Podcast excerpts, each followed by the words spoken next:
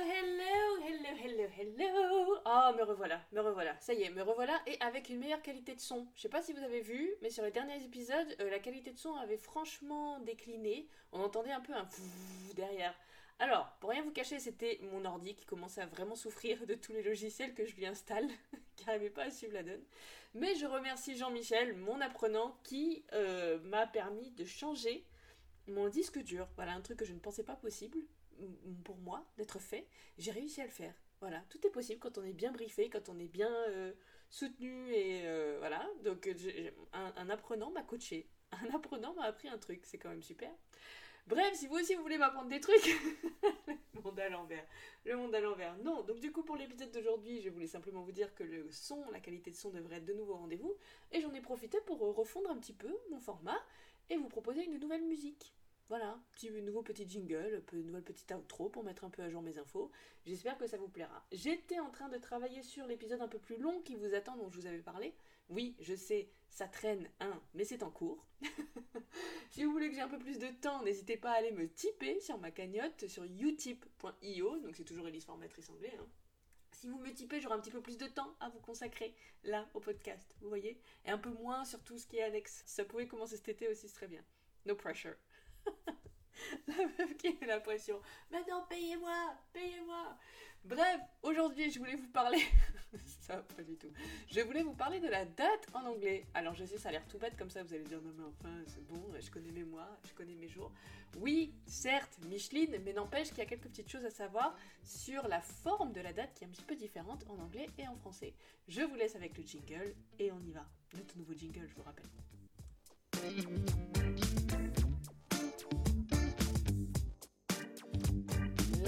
Date en anglais. C'est quoi la différence dans le format de la date en anglais? Alors, pour donner la date en anglais, les anglophones ont une façon bien à eux de le faire, c'est-à-dire qu'au lieu de donner simplement le chiffre, le mois, l'année, ils considèrent eux qu'on est sur euh, le, par exemple, aujourd'hui, donc nous sommes le 4 juillet, je fais cet épisode le 4 juillet. Ils vont pas dire le 4 juillet, mais le quatrième de juillet. Ils considèrent en fait qu'on parle du quatrième jour du mois de juillet. Donc ils vont pas pousser le truc jusqu'au bout quand même en disant le quatrième jour du mois de juillet, mais dans la date on va quand même entendre le quatrième de juillet, c'est-à-dire l'article, le chiffre ou le nombre ordinal, on appelle ça quand on dit le premier, le deuxième, le troisième, etc. Et le mois, sans oublier entre les deux, de juillet, parce qu'on considère donc que c'est le quatrième jour de juillet.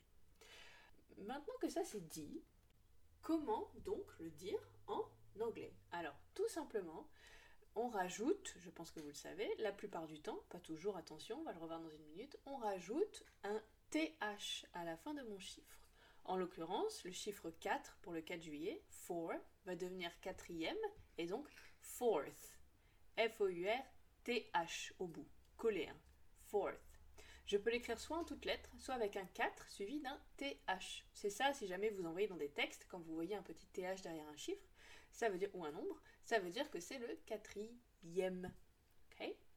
Dire qu'on est en train de décompter.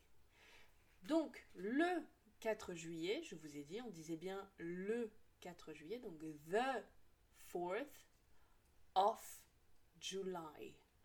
Et là, et uniquement là, la date est complète the 4th of July.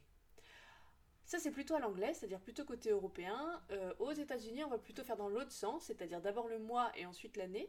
Et euh, n'importe quoi, d'abord le mois et ensuite le jour. July the 4th. Mais on a toujours l'idée de le quatrième, du quatrième. Là où je vous dis, c'est pas toujours TH au bout, peut-être que vous le savez déjà, mais le premier notamment. Alors, petit aparté d'ailleurs, euh, est-ce que vous avez remarqué qu'en français, on, parle, on fait ça, mais uniquement pour le premier du mois?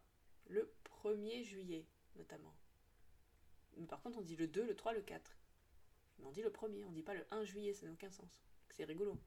Comme d'habitude, nous n'avons pas de consistance en français. Nous ne sommes pas consistants.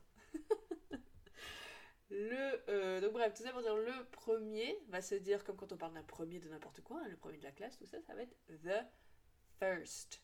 Ok? The first. Ça peut s'écrire soit en toutes lettres, soit avec un 1, ST au bout, du coup. Les deux dernières lettres du, du mot first. On ne peut pas écrire un TH, ça n'a aucun sens. Si vous voulez écrire premier, ça va être uniquement et seulement first. Un ST. Right? Pour deuxième, pour parler de la date encore une fois, mais ça peut être le deuxième n'importe quoi. hein. Pour deuxième, du coup, c'est un mot qui est assez transparent avec le français, qu'on connaît. Ça va être le mot second, qui s'écrit exact- exactement comme second. Second, si on veut l'écrire donc en chiffres et lettres, ça va s'écrire 2 ND pour les deux dernières lettres de second. ok? First, 1 ST. Second, 2 ND. Et le troisième va nous donner the third, T-H-I-R-D. Pour l'écrire en chiffres en lettres, ça va s'écrire 3 RD.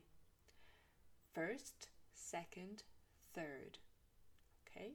Je vais écrire donc non pas TH, mais ST pour 1, ND pour 2 et RD pour 3, pour parler du premier, du deuxième et du troisième.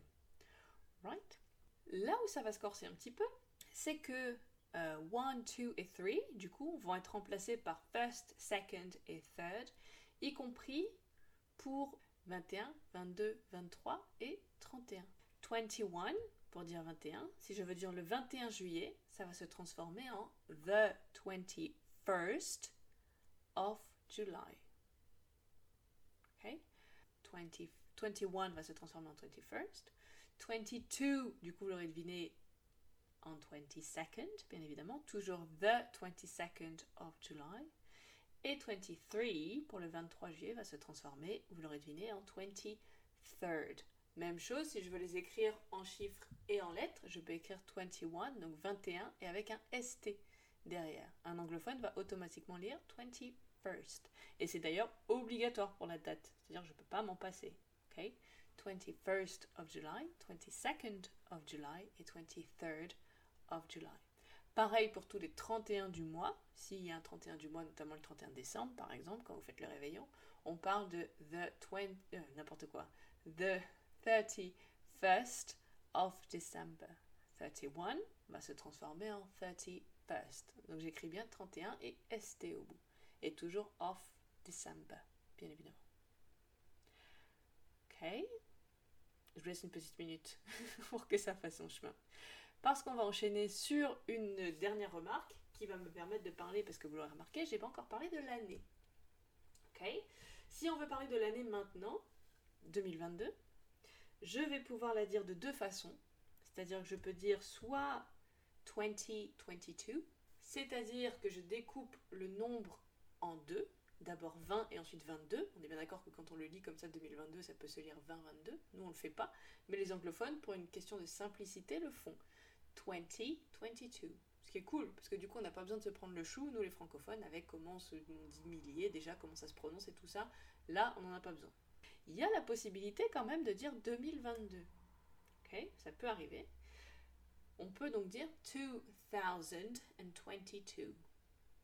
Ok 2022. J'en profite d'ailleurs pour faire une petite remarque sur la prononciation de thousand. Ça s'écrit OU au milieu, comme si c'était écrit tout, sauf que ça se prononce bien OW. Thousand. Ok 2022. Right? Maintenant, pourquoi on a ces deux façons de dire? Si euh, vous m'écoutez et que vous êtes né avant les années 2000, vous n'avez qu'une seule possibilité parmi ces deux pour donner votre année de naissance. Une seule. Je ne peux pas, avant les années 2000, découper mon chiffre, vraiment, enfin mon nombre en l'occurrence, en disant 1985. Ça marche pas. Je vais être obligé, avant les années 2000, 2000 pardon, de dire 1985, par exemple, si c'est 1985. Donc 1985. 1985. Ok? Là où le problème des thousands, des milliers tout ça s'est posé, c'était à partir des années 2000. Parce que du coup, ils avaient cette technique-là pour donner les années 1985, 1962 pour 1962 par exemple. À partir des années 2000, ils ne pouvaient plus faire ça. Puisque l'année 2000, ils ne pouvaient pas dire 20, euh, 20, 0. Trop bizarre. Donc du coup, ils se sont rabattus sur quelque chose d'un peu plus classique qui était 2000. Ce qu'ils ont fait jusqu'à 2009. 2000 pour 2000, 2001 pour 2001, 2002 pour 2002, etc. Jusqu'à 2009, 2009. À partir de 2010, là par contre, ils pouvaient retourner à leur ancienne façon de faire, qui était de dire d'abord 20 et ensuite 10. 2010. Sauf que ça faisait 10 ans, du coup, qu'ils employaient le fameux 2000. Donc depuis 2010, les deux cohabitent. Je peux aussi bien dire 2010 que 2010. Par contre, si vous vous pointez devant un anglophone pour donner votre naissance et que c'est 1985 par exemple, et que vous dites 1900, l'anglophone il va dire quoi? Qu'est-ce que tu me dis? Que me racontes-tu? Non, avant 2000, vous pouvez très bien faire découper en deux. 19, c'est même pas vous pouvez, c'est vous devez découper en deux. 1985, 1985. Après les années 2000, 2000 à 2009, pareil, une seule façon de faire, mais l'autre pour le coup, 2000, 2001, 2002, etc. Et depuis 2010 jusqu'à aujourd'hui, les deux cohabitent. Donc est-ce que l'un va supplanter l'autre ou pas? Est-ce que 2000 finalement ça va être complètement laissé tomber à l'avenir? Personne ne peut le dire, ça c'est les utilisateurs qui décident de la langue, hein, c'est pas nous. Mais en tout cas, pour l'instant, vous pouvez dire aussi bien pour cette année 2022 que 2022. Voilà, c'est tout pour moi pour aujourd'hui. Bon, j'espère avoir à nouveau répondu à des questions que vous ne posiez pas forcément. N'hésitez pas à rentrer en contact avec moi via les réseaux sociaux. Si jamais vous avez des suggestions d'épisodes, etc., je serai plus que ravie de les entendre ou vos retours, tout simplement, qu'ils soient positifs ou négatifs. Ça fait toujours grandir, n'est-ce pas? Et les retours positifs, ça fait toujours plaisir. Allez, c'est tout pour moi pour aujourd'hui. Ciao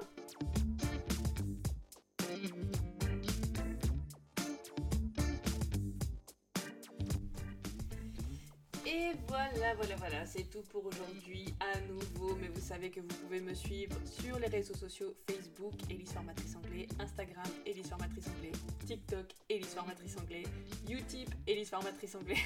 oui, c'est pas un réseau social Utip, mais vous pouvez me tiper si jamais ça vous dit. Si vous aimez ce format et que vous voulez que ça continue, que j'y consacre un petit peu plus de temps et que ça sorte un petit peu plus souvent, n'hésitez surtout pas. Allez, à bientôt. Ciao